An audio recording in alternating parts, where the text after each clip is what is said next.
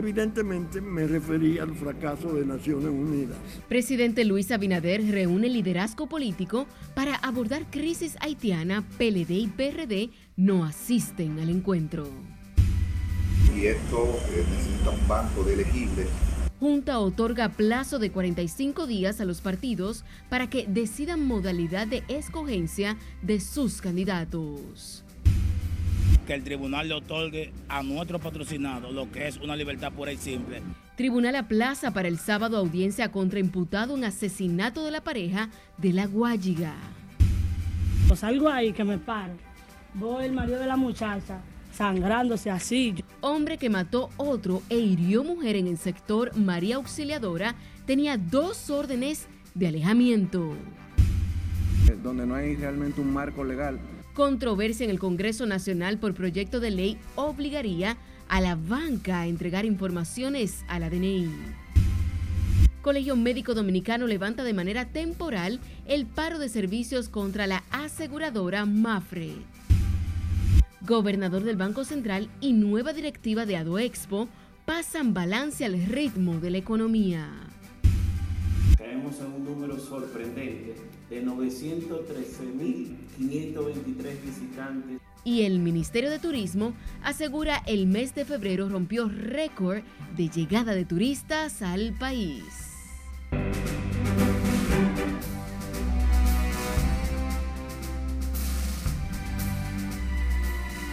Buenas noches, bienvenidos a esta emisión estelar de Noticias RNN. Soy Janeris de León.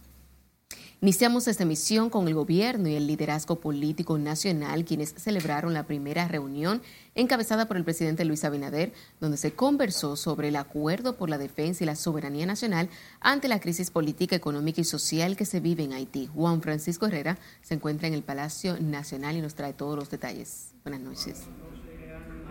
Gracias, buenas noches. Como provechosa calificaron las autoridades del gobierno y los partidos políticos la primera reunión para tratar el tema migratorio aquí en el Palacio Nacional. Nunca la situación de nuestro país vecino había sido tan dramática. En su rendición de cuentas del pasado 27 de febrero, el presidente Abinader abogó por un pacto que aborde la grave situación que sacude al vecino país. Con ese propósito, el mandatario encabezó el primer encuentro con los partidos políticos que tienen como finalidad fijar posición conjunta para defender la soberanía nacional. El dirigente político del PRM y parte del gobierno, Eddie Olivares, calificó la primera reunión como fructífera. Una sobre política exterior, otra sobre política migratoria, una sobre el control fronterizo y otra sobre el manejo del impacto económico de la crisis. El doctor Marino Vinicio Castillo, que participó por la Fuerza Nacional Progresista, alertó sobre las presiones de los organismos internacionales de cargarle el problema haitiano a la República Dominicana. Evidentemente me referí al fracaso de Naciones Unidas. Devastaron Haití 13 años inútiles.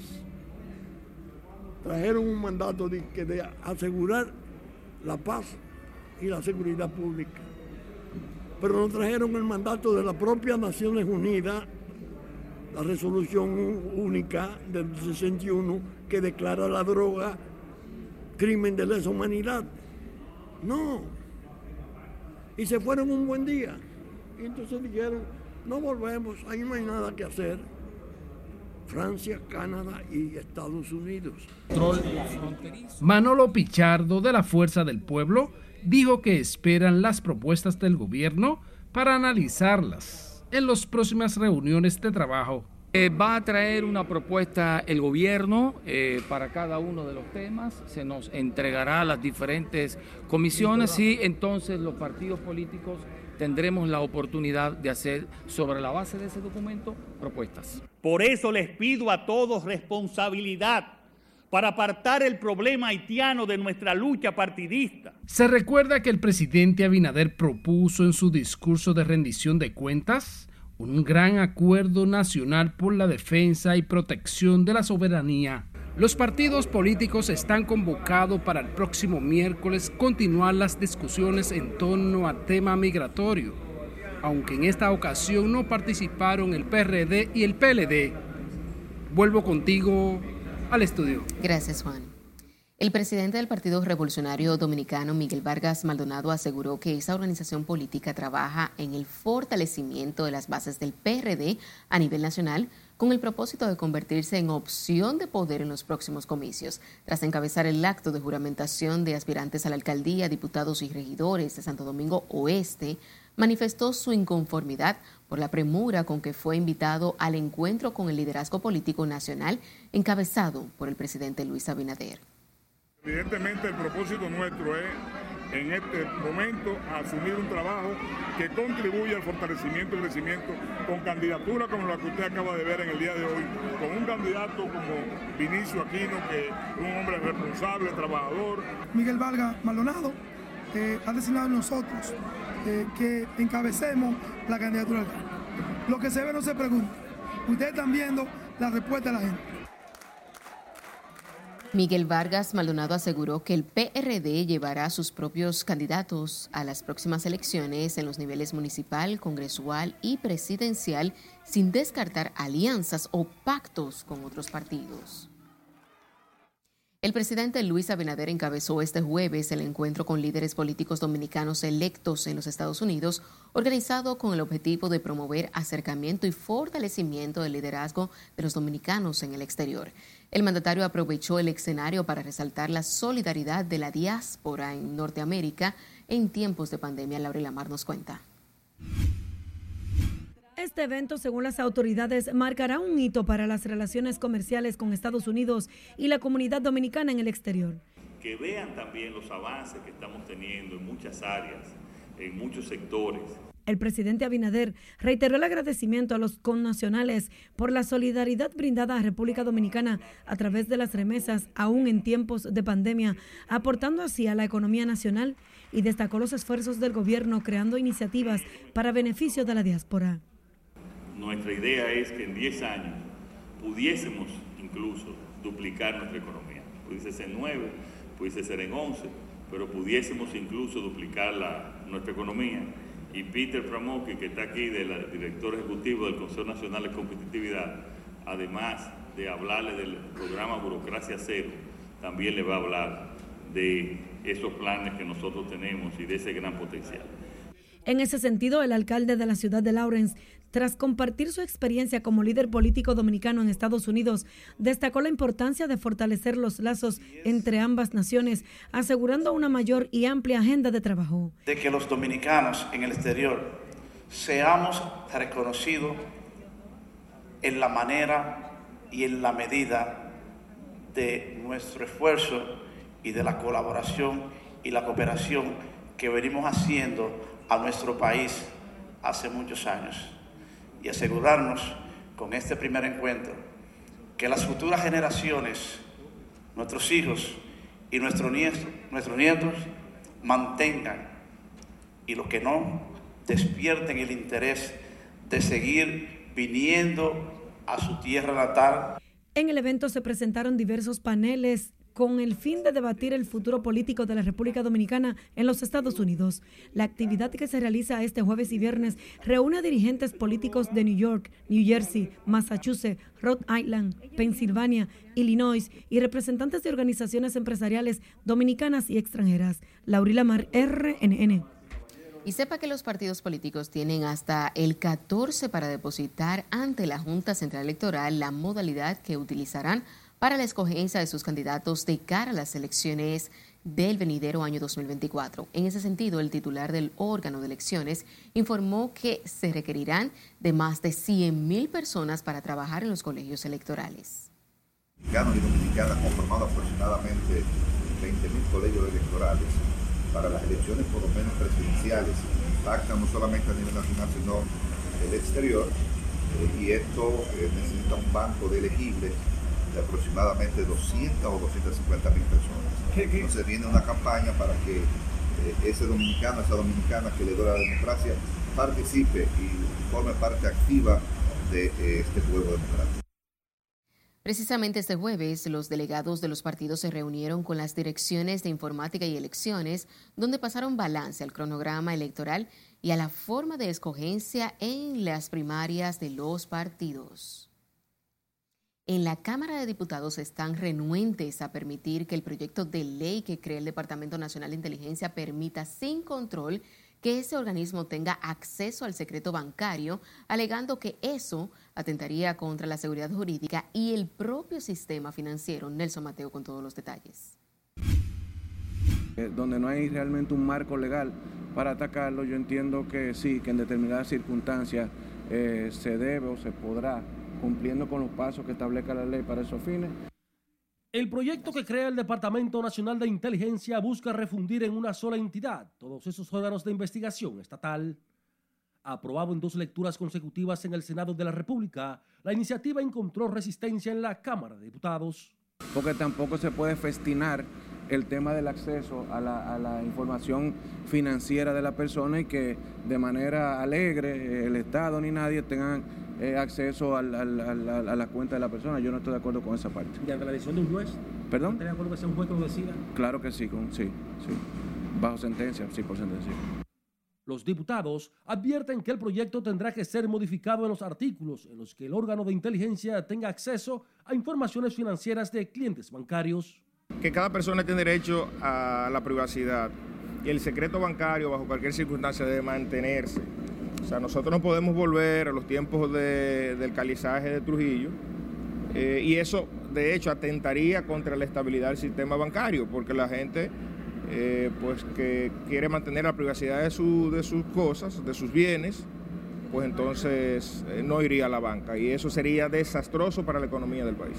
En el Senado, el vocero del PRM entiende que la intención del proyecto es buena, pero considera que para combatir el lavado y el crimen organizado no se puede afectar el sistema bancario. Lo, más importante es que tenemos que tener control sobre toda la cosa. Recordemos que el sector bancario es la columna vertebral de la economía de un país. Por lo tanto, aquí se habla mucho de, lavado de activos, aquí se habla mucho de lo que es narcotráfico, aquí se habla mucho de lo que son los delitos que tienen que ver con, la parte bancaria. Por lo tanto, es una ley que viene a proteger. Lo que no podemos nosotros es violar los derechos que tienen tanto eh, las personas como las empresas y que debe haber una sentencia. En eso estamos de acuerdo. El sector empresarial y todos los sectores de la vida nacional tienen que estar bien pendientes a las piezas o a las iniciativas que se conocen aquí en el Congreso Nacional. Porque aquí hay un espacio donde eh, se pueden consensuar cosas, discutir cosas y, hacerse cosas.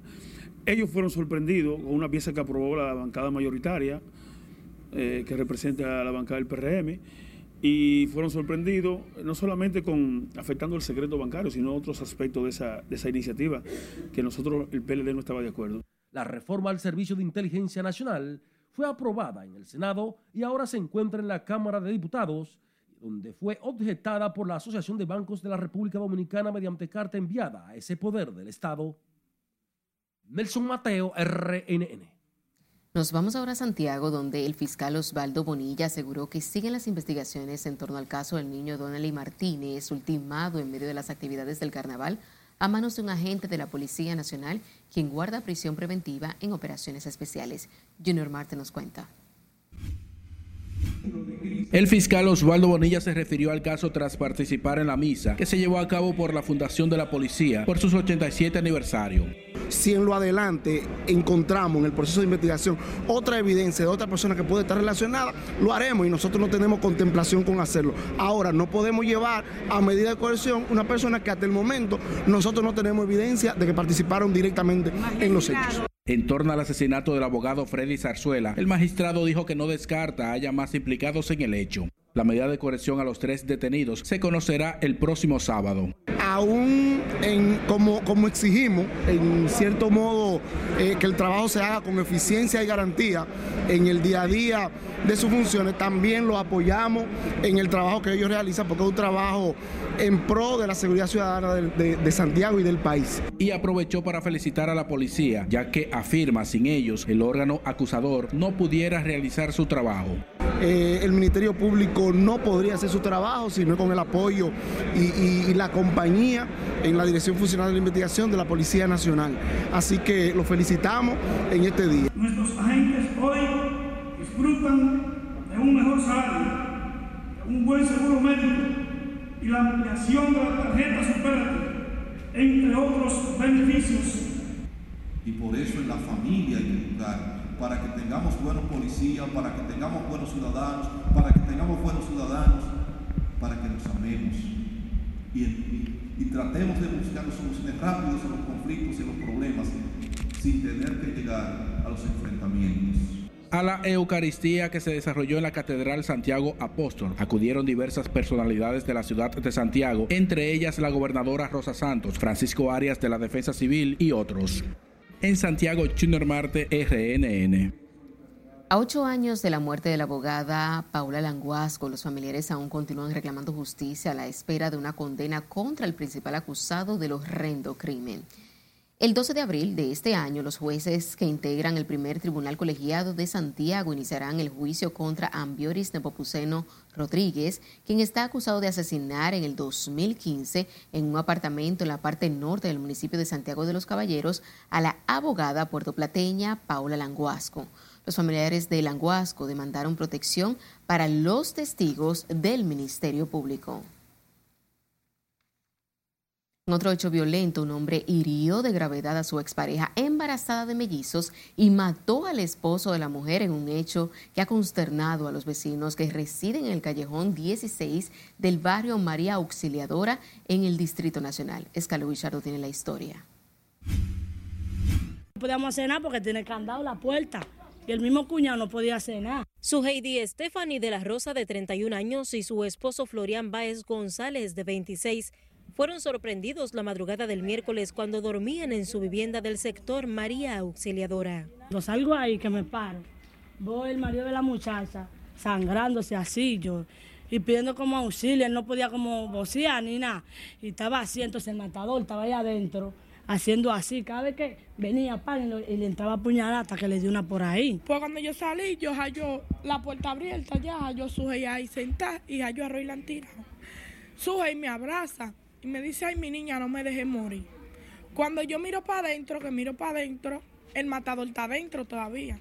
A mí los nervios lo que me dio fue para soltar su ex y salir para afuera, no vaya y él me matar a mí también. La pareja fue atacada por un hombre identificado como Jeremías Soriano, de 31 años, quien se había separado de la mujer que estaba embarazada de mellizos. Yo la oí a ella. Y cuando lo oí a ella dije, no, no es de aquel lado, de ni antes su que está pasando lo que está pasando, que yo oigo a Manolia. Cuando salgo, él está tirado ahí, una mitad para afuera y una mitad para adentro. Cuando él me vio, me abrió los ojos y me dijo, Magali, ayúdame, no me deje morir. Ayúdenme a Sujei. Entonces, cuando Sujei me oyó la voz, me abrió la mano para que yo la abrazara. Y yo la abracé y la senté ahí. Entonces, cuando la senté ahí, que ya no podía hablar, fui a ayudarlo a él para sentarlo, aunque la sangre ya lo estaba. Jeremías, de acuerdo con la versión de los vecinos, accedió por una ventana a través de este callejón a la vivienda de su Heidi donde asesinó a la actual pareja de la mujer y a ella le causó heridas que provocaron la pérdida de su embarazo. El hoy detenido actuó motivado a asuntos pasionales, ya que hace alrededor de un año había terminado una relación sentimental con mm, la herida eh, su Heidi Stephanie de la Rosa, quien se encuentra en estado de gestación y recibe atenciones médicas. Tras el hecho, su Heidi Stephanie fue ingresada en la unidad de cuidados intensivos del Hospital Francisco Moscoso Puello, mientras las autoridades apresaron al agresor. Antes del hecho, la mujer habría cambiado en al menos tres ocasiones los candados que daban acceso a su vivienda ante las amenazas que recibía por parte de su expareja de quien se había separado desde hace más de un año. Es Carelet Guillardo, RNN. El vocero de la Policía Nacional, coronel Diego Pesqueira, informó que Jeremías Soriano, quien hirió de gravedad a su expareja, su Heidi Stephanie de la Rosa, quien está en estado de gestación de mellizos, fue arrestado en Guachupita minutos después de cometer el hecho. La policía informó que el homicida cometió el hecho por asuntos pasionales. El detenido será presentado ante la justicia vía el Ministerio Público en las próximas horas para que se le conozca medida de cohesión. En el informe preliminar, Jeremías se presentó a la vivienda de la pareja y le, emprendió a puñaladas, asesinando en el acto a Báez González y dejando gravemente herida a su expareja, quien perdió un embarazo de mellizos a consecuencia de estas heridas que recibió. Y recuerde seguirnos en las diferentes cuentas de redes sociales con el usuario arroba noticias RNN a través de nuestro portal digital www.rnn.com.de porque actualizamos todas las informaciones todos los días. También recuerde escuchar nuestras dos emisiones a través de Spotify y demás plataformas digitales similares porque RNN Podcasts es una nueva forma de mantenerse informado siempre con nosotros. Es tiempo de nuestro primer corte comercial de la noche. Cuando estemos de vuelta, sabrá cuántos dominicanos fueron repatriados tras intentar llegar a Puerto Rico. Los medios de prueba que ha recolectado el Ministerio Público. Además, aplaza medida de coerción a implicado en asesinato de pareja en La Guayiga. Y arrestan en Gascue hombre que era buscado por narcotráfico en Estados Unidos. Ya volvemos.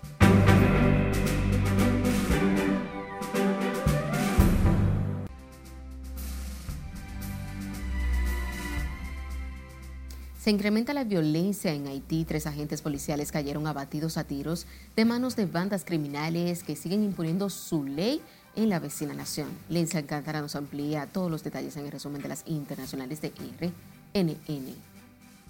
El director de la policía de Haití, Franz Elf, declaró que en Puerto Príncipe tres oficiales murieron a causa de una emboscada que le tendieron miembros de las pandillas cuando se dirigían a socorrer a una familia. El titular de la institución del orden de ese país dio un informe en el que explicó que durante el mes de enero de 11 a 18 policías perdieron la vida, de 12 desconoce su paradero y otros sufrieron heridas a causa de penetración de las bandas en la capital y en la ciudad de Liancourt. Un terremoto de magnitud 6.5 sacudió el norte de Vanuatu a las 5 y 4 de la madrugada de este jueves, su epicentro localizado a 80 kilómetros al suroeste de la localidad de Port Orly, informa el Servicio Geológico de Estados Unidos. El sismo se produjo a 10 kilómetros de profundidad. En paralelo, Vanuatu sufre los estragos del ciclón Judy desde el miércoles, que cortó las telecomunicaciones en algunas partes de esa nación.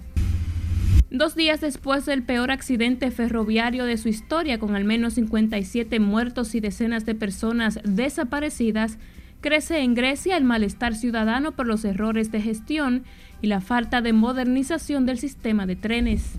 Hasta la tarde del jueves los forenses griegos habían identificado solo a 24 cadáveres y los expertos estiman que el número de muertos puede subir todavía más.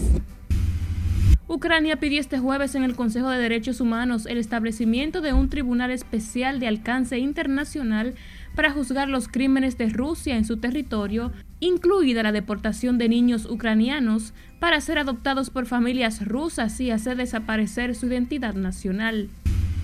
El grupo de expertos de derechos humanos de la ONU sobre Nicaragua señaló al gobierno de Daniel Ortega de cometer crímenes de lesa humanidad desde el 2018 y llamó a la comunidad internacional a actuar de manera oficiosa para ejercer una acción penal y juzgar a los responsables. Y el presidente de Colombia, Gustavo Petro, solicitó a la Fiscalía que adelante todas las investigaciones necesarias para determinar posibles responsabilidades de su hermano Juan Fernando Petro Urrego y de su hijo el diputado Nicolás Petro Burgos en medio de rumores de supuestas irregularidades que habrían cometido ambos durante acercamientos no autorizados del proceso de paz total con grupos delictivos. A través de una carta pública divulgada en Twitter, el mandatario colombiano indicó que realizó esa petición a la Fiscalía en concordancia con el compromiso que asumió en el país el 7 de agosto del 2021. Y la belga Genevieve Lemite, condenada en 2008 a cadena perpetua por haber degollado a sus cinco hijos, murió por eutanasia en un hospital de la región de Balonia, al sur de ese país, según informa este jueves la prensa local. El 28 de febrero del 2007, el MIT mató uno tras otro a sus cinco hijos. Tras degollar a los niños con un cuchillo, intentó sin éxito quitarse la vida. En el resumen de las internacionales, Lenzi Alcántara, RNN. La Guardia Costera de Estados Unidos informó que repatrió a 27 migrantes dominicanos cuya embarcación fue interceptada cuando intentaban llegar de manera ilegal a Puerto Rico. El bote fue detectado inicialmente por la tripulación de un avión de control marítimo y aéreo de aduanas, aproximadamente a 30 millas náuticas al norte del municipio puertorriqueño de Aguadilla. Los migrantes repatriados son 24 hombres y 3 mujeres, todos ellos de nacionalidad dominicana. Y sepa que los dominicanos son la quinta población más grande de origen hispano en Estados Unidos, solo superada por México, Puerto Rico, Cuba y El Salvador, según datos de la Oficina del Censo de esa nación. De los casi 3 millones de dominicanos que residen de manera formal en el exterior, más de 2.3 millones habitan en los Estados Unidos, lo que representa un 70%. El porcentaje de dominicanos que vive en un estado considerado de pobreza, cualquiera que sea, por el poder adquisitivo es mayor que el promedio de los demás hispanos. La embajadora dominicana en Washington afirmó que la población dominicana en Estados Unidos se concentra principalmente en Nueva York, Nueva Jersey, Florida, Massachusetts y Pensilvania. La subsecretaria adjunta para Asuntos del Caribe y Haití de los Estados Unidos, Barbara Feinstein, visitó la franja norte de la frontera entre la República Dominicana y el vecino país. La funcionaria estadounidense estuvo acompañada de una comitiva militar de su nación, recibidos por soldados del Ejército de la República Dominicana, así como el Cuerpo especializado en seguridad fronteriza terrestre la orden que ellos tienen es que entren, que entren de manera ordenada, porque nosotros somos respetuosos de los derechos humanos y del derecho internacional humanitario. Gente que, que, tiene, que no entra por allá casualmente, no se le autoriza por la situación que hay, hay inseguridad, a pesar de que esta parte de la frontera es un poquito más calmada que Piña, Pedernales y Jimaní. Las autoridades dominicanas explicaron a los extranjeros sobre las operaciones que realizan los organismos castrenses que operan en la frontera dominico-haitiana. La visita a Dajabón de Feinstein es parte de un recorrido que tiene programado por toda la frontera en la franja fronteriza. El gobierno negó que pretenda privatizar el servicio de agua en el país, aunque el presidente de la Cámara de Diputados, Alfredo Pacheco, entiende necesaria la regulación del importante líquido. Si le dice aquí no tiene la historia. Eh, no es la idea que en momentos en que la sequía comienza a atacar al país, resurge el tema de la privatización del agua. En ese sentido, el presidente de la Cámara de Diputados, Alfredo Pacheco, descartó que desde los poderes ejecutivos y legislativos exista la intención de privatizar el líquido. Sin embargo, Pacheco entiende necesario regular los diferentes usos que se le dan al agua. Lo que sí, nosotros tenemos que reglamentar el uso del agua potable, del agua seguida y de las aguas servidas. Mientras el director de la Corporación de Acueductos y Alcantarillados de Santo Domingo defendió el accionar del gobierno en el manejo y administración de lo relativo al agua. Decía cuando yo entré a la gestión de la casa que estaba, privatizada el agua y Santo Domingo Norte y Santo Domingo Este está privatizada porque la casa no es que cobre el agua, es una empresa privada. Asimismo, resaltó que pronto vencerán los contratos privados para el cobro de agua en Santo Domingo Norte y Este. Nosotros estamos, ya el contrato se vence en septiembre y la CAS va a asumir, como hizo en, la capital, que asumió el cobro, el cobro de agua. El agua es el líquido más importante del mundo. A propósito de la sequía, en los próximos días las autoridades anunciarán un plan para evitar escasez del líquido. Sila Disaquino, RNN. En otra información, el defensor del pueblo asumió de oficio el caso de un extraño desalojo en el barrio Nuevo Atardecer próximo a la Avenida Ecológica, del que ninguna institución pública todavía se ha hecho responsable. Pablo Ulloa aseguró que la institución inició una investigación del suceso y ofrecerá un informe detallado cuando concluyan las pesquisas. Hay diferentes actores y honestamente, cuando tú intervienes, nos está pasando lo mismo que la carcelita de Santo Domingo Este, que cuando intervinimos para, para el cierre, los actores no sabían quién era el responsable. Yo entiendo que en el caso del defensor del pueblo, ya para los próximos días vamos a tener una opinión formal y al mismo tiempo vamos a incidir para que las familias puedan recibir lo que les corresponda justamente. El desalojo a unas 40 familias ocurrió el pasado fin de semana y fue ejecutado por civiles encapuchados y policías comandados por un coronel de apellido Marte según versiones. Los afectados fueron expulsados de sus viviendas a la fuerza y las casas destruidas con maquinaria pesada.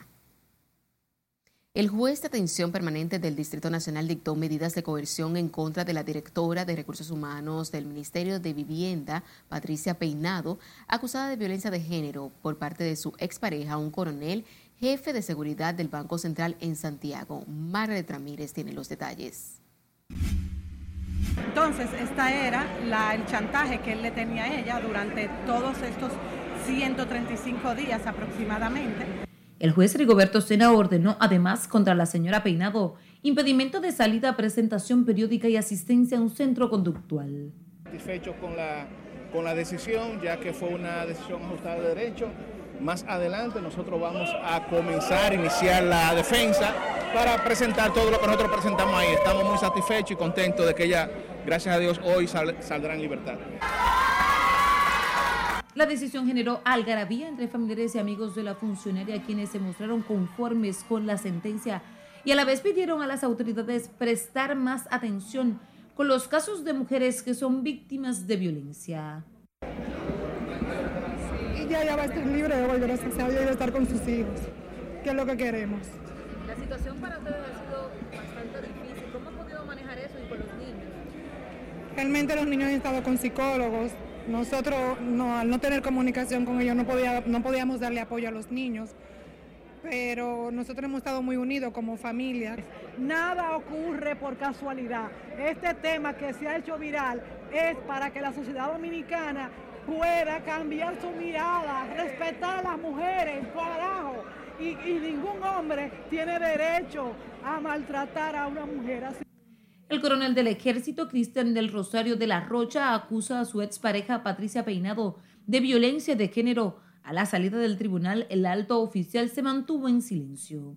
Se espera que en las próximas horas Patricia Peinado pague la prima de la garantía económica para salir en libertad. Margaret Ramírez, RNN. La jueza Cecilia Toribio de la Oficina Judicial de Servicios de Atención Permanente de Santo Domingo Oeste aplazó para el próximo sábado el conocimiento de medida de coerción contra un hombre acusado de ser cómplice en el asesinato de una pareja de esposos en La Guayiga. La audiencia contra José Alfredo Ventura Tupete, alias El Inválido, fue fijada para las 9 de la mañana tras la solicitud de familiares de las víctimas el tribunal le otorgue a nuestro patrocinado lo que es una libertad pura y simple, en vista de que los medios de prueba que ha recolectado el Ministerio Público no lo vinculan con los hechos. La policía informó que en torno al rapto y posterior asesinato de la pareja de esposos el pasado 23 de enero en la comunidad de Guayiga, Pedro Brand, persiguen a otras seis personas vinculadas al asesinato de Luis Miguel Jaques Rodríguez y Elizabeth Almarante Pacheco. El sexto juzgado de la instrucción del Distrito Nacional aplazó para el 14 de marzo la revisión obligatoria de la medida de coerción de los oficiales Franklin Mata Flores y Bonalles Reyes imputados en el caso Coral y Coral 5G en fase preliminar. La jueza Yanivet Rivas adoptó la decisión debido a que este tribunal no hizo una convocatoria formal de la audiencia y por ende no se notificó a la Dirección de Prisiones para el traslado de los imputados desde la cárcel de Najayo Hombres, donde guardan prisión preventiva. Los oficiales son imputados de formar parte de una estructura de corrupción que involucra a militares y también a civiles en una de las tres instituciones públicas. La Dirección Nacional de Control de Drogas y miembros del Ministerio Público apresaron a un hombre que era buscado por narcotráfico y otros delitos por las autoridades de los Estados Unidos. El imputado es Bernardo Camino Cosme, de 45 años, quien fue detenido en medio de un operativo de busca y captura realizado en el sector de Gasco, en el Distrito Nacional. Bernardo Camino Cosme está bajo el control de las autoridades judiciales para los trámites correspondientes.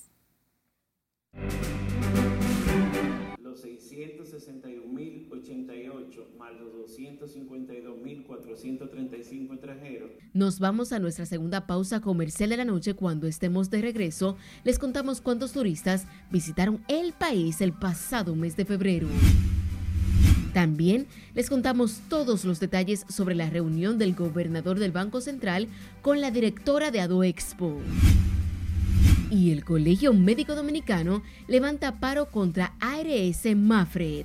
Esta es la emisión estelar de Noticias RNN. No le cambie.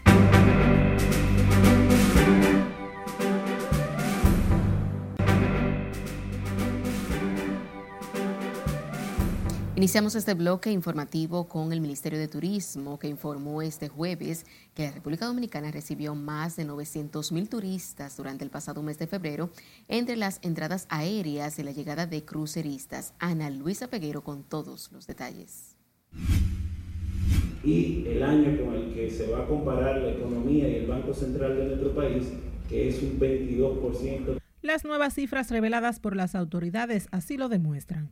Más de 660 mil turistas llegaron por algunos de los aeropuertos del país, lo que representa un aumento del 17% con respecto a febrero del año pasado. Mientras que la llegada de cruceristas sumaron un total de 252.435, lo que representa un aumento de un 116% respecto al 2019 y de casi el 300% con relación a febrero del 2022. Si sumamos los 661.088 más los 252.435 extranjeros, caemos en un número sorprendente de 913.523 visitantes a la República Dominicana.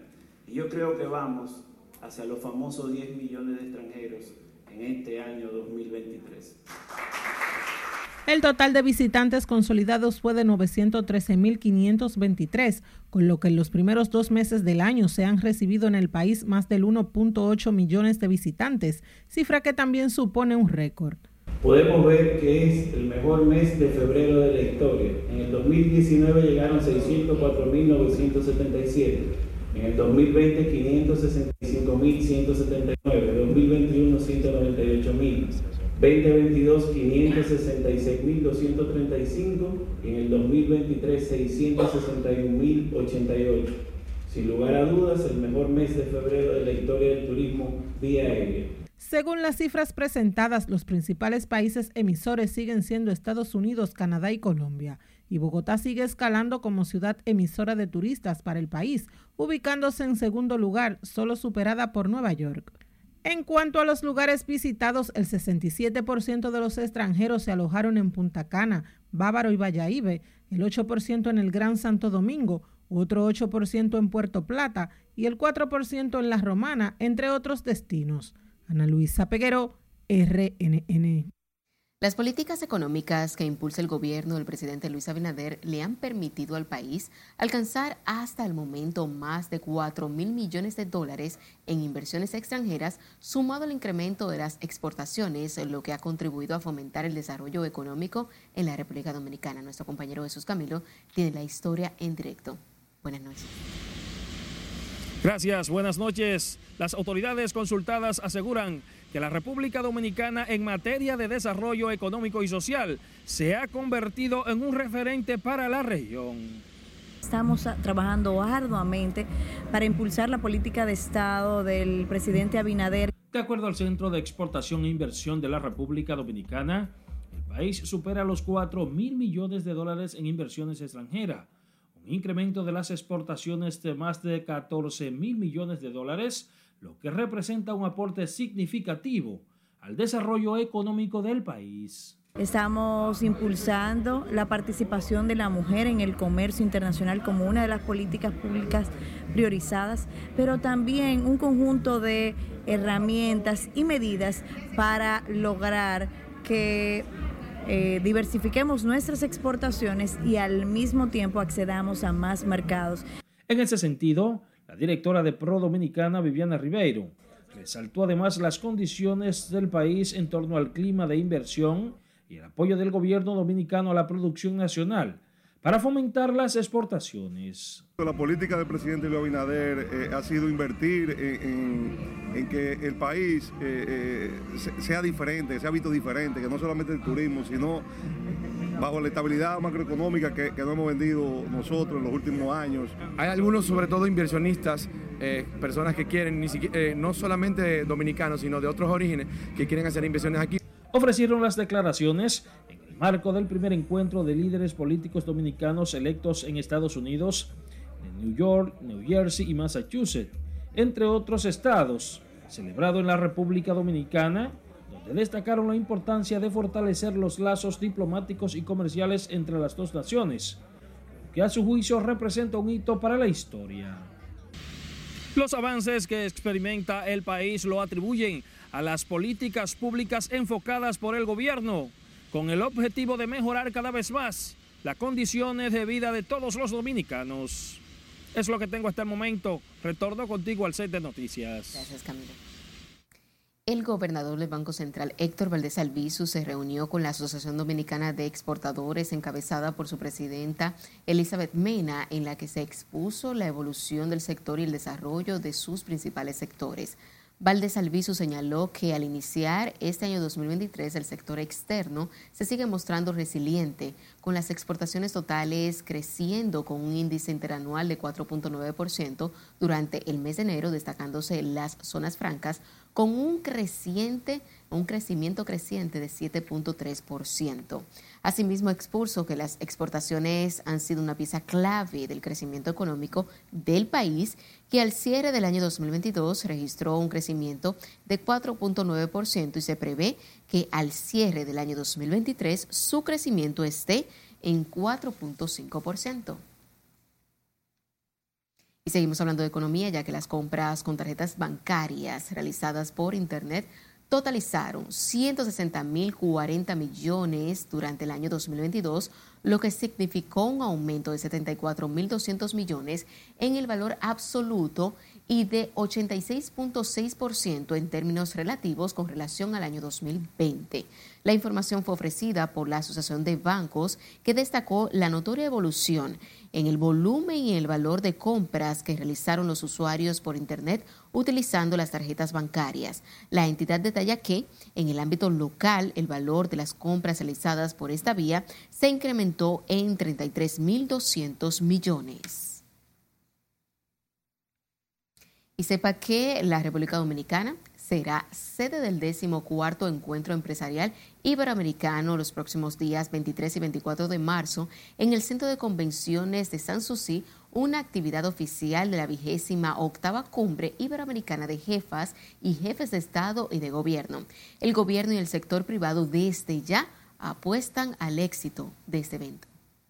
Para nosotros tiene una importancia esencial esta reunión, esta posibilidad de intercambio de opiniones, eh, conocerse personalmente es algo realmente único, no hay sustituto alguno para eh, poder dialogar directamente, eh, establecer vínculos sobre la misma conferencia a través de las múltiples reuniones que se llevan a cabo el foro empresarial ya tiene inscritos, si mal no recuerdo, alrededor de unos 400 empresarios, 400 a 500 ya eh, registrados de fuera, no nuestros.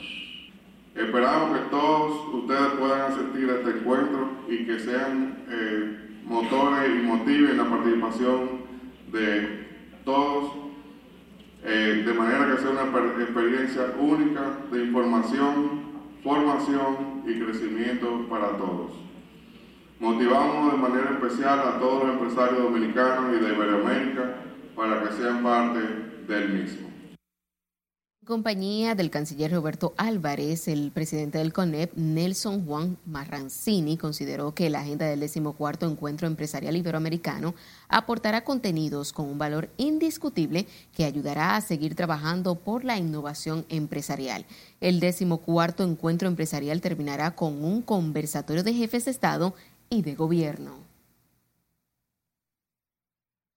El director del Instituto Nacional de Estabilización de Precios resaltó que el apoyo del gobierno con más de 420 millones de subsidios a productores nacionales ha permitido que prefieran venderle al Estado. Iván Hernández Guzmán adelantó que continuarán con las ferias del INESPRE para contribuir con el abaratamiento de los costos de los alimentos en las 32 provincias de manera eh, simultánea todos los sábados. En fin, es un trabajo arduo día a día. Yo sé eh, que debemos llegar a más sitios, pero hemos hecho, como dijo el presidente, solo en el año pasado hicimos más mercados de productores que en el cuatrenio anterior, solo en un año, en el 2022.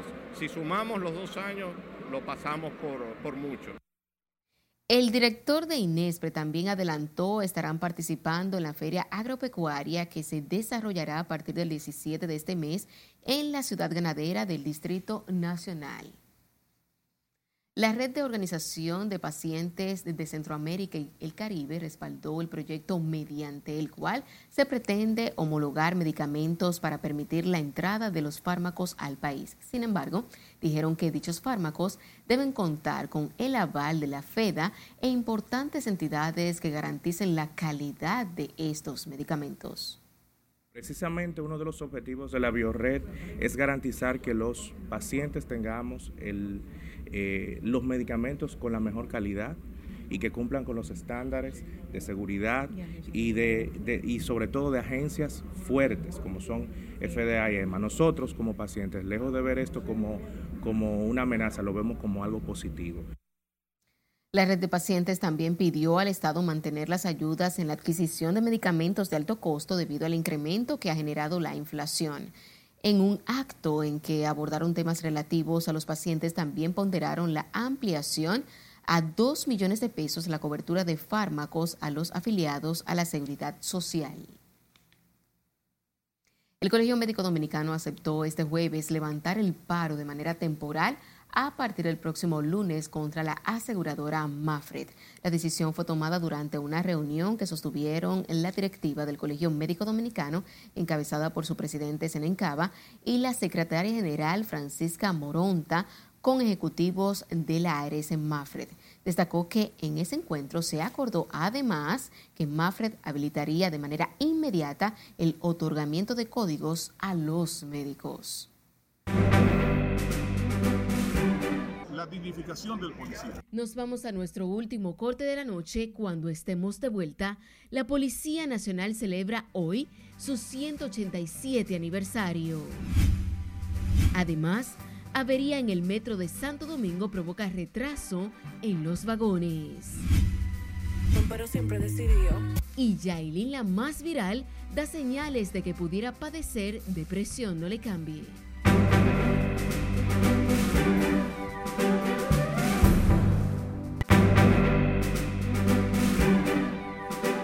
Saludos, muy buenas noches. Iniciamos la entrega deportiva viendo el cuadrangular de Leury García con los Medias Blancas de Chicago. Él, en estos juegos de exhibición, ya se estrenó, como en buen dominicano. Conectó este jonrón por el Rayfield. Leury ayudó a los Medias Blancas a ganar su juego 6 por 4.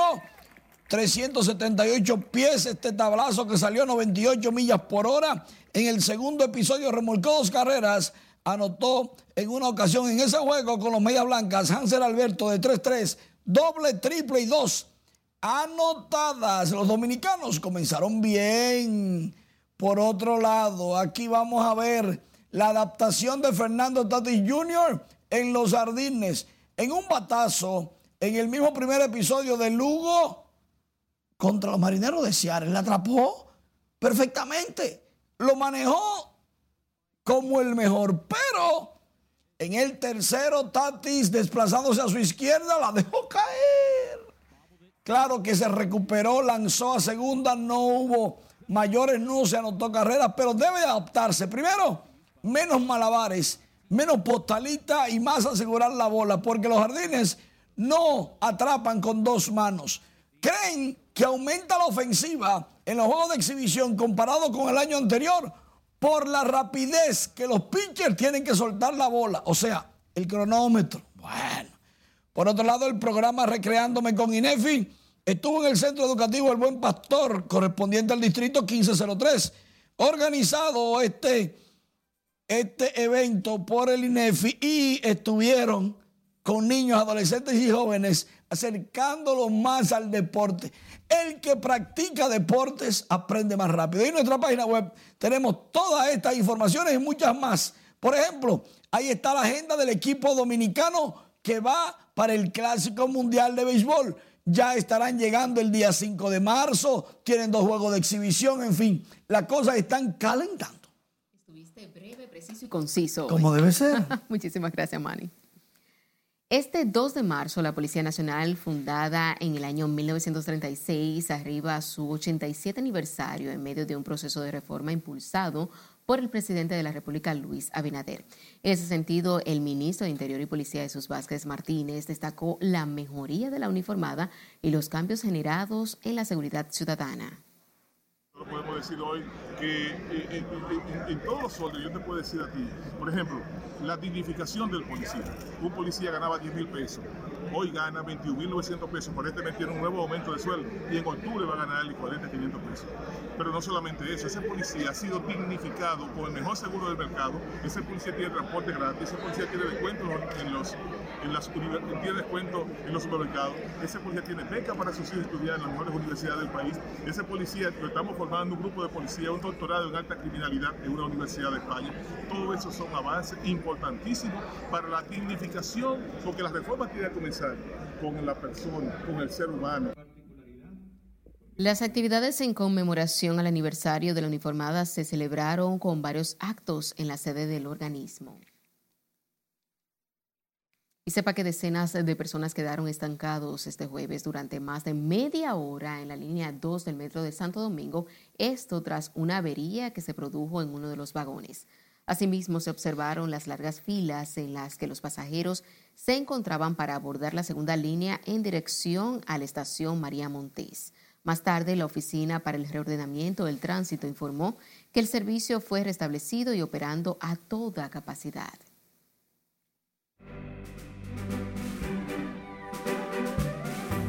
Kiko el Crazy Flow 28 se unen en una canción. Esta y otras noticias del espectáculo con nuestra compañera Ivonne Núñez. Buenas noches. Muchísimas gracias y buenas noches. El artista urbano Kiko el Crazy colabora en un nuevo tema junto al también exponente Flow 28. El nuevo sencillo llamado Haitiana es una fusión de dembow y afrobeats creando la combinación perfecta para el flow único de ambos artistas. La canción, junto a uno de los nuevos talentos dominicanos que está captando la atención de la industria musical, es parte de la próxima producción discográfica de Kiko. El Museo Nacional de Historia Natural, profesor Eugenio de Jesús Marcano, inauguró la exhibición fotográfica Bajo el Mar Caribe, el Manatí Antillano, junto a la Embajada de Alemania y la Fundación de Estudios Marinos. Esa reintroducción ha sido la primera que se hace en el país y esa exposición fotográfica te lleva en ese recorrido de esas miles de aventuras que hemos pasado en todo ese proceso desde el traslado, desde el acuario a la bahía de adaptación. Los profesionales del lente documentaron mediante las instantáneas todas las aventuras, retos y vicisitudes de estos tres manatíes que atrajeron la atención de toda una población y motivaron a la reflexión sobre la conservación y el cuidado de esta especie. El artista urbano El Nephew estrenó su nuevo álbum Bacha Bow, compuesto por cinco canciones, donde pone de manifiesto una nueva fusión musical de bachata y dembow con el fin de revolucionar la música. Descrita por su inventor Yader José Cruz, nombre de pila del exponente, es un novedoso concepto que promete conquistar a los jóvenes y atraparlos en este ritmo autóctono, haciendo uso del lenguaje popular comúnmente escuchado en la música urbana.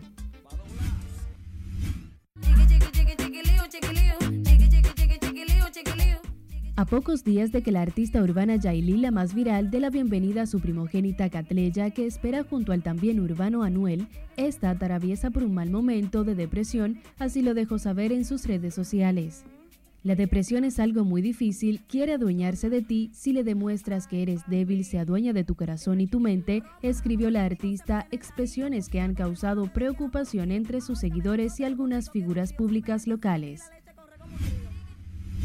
Llega al país la casa productora cristiana Legacy Production House con la misión de glorificar a Cristo a través de los talentos y a la vez proveer servicios para ministerios.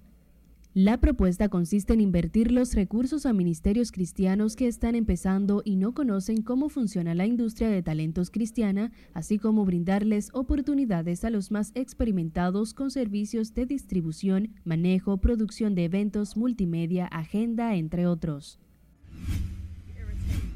Al cantante estadounidense Chris Brown no le gustó que una fanática estuviera más pendiente a su celular que a su rutina de baile durante un concierto y terminó lanzándolo hacia el público.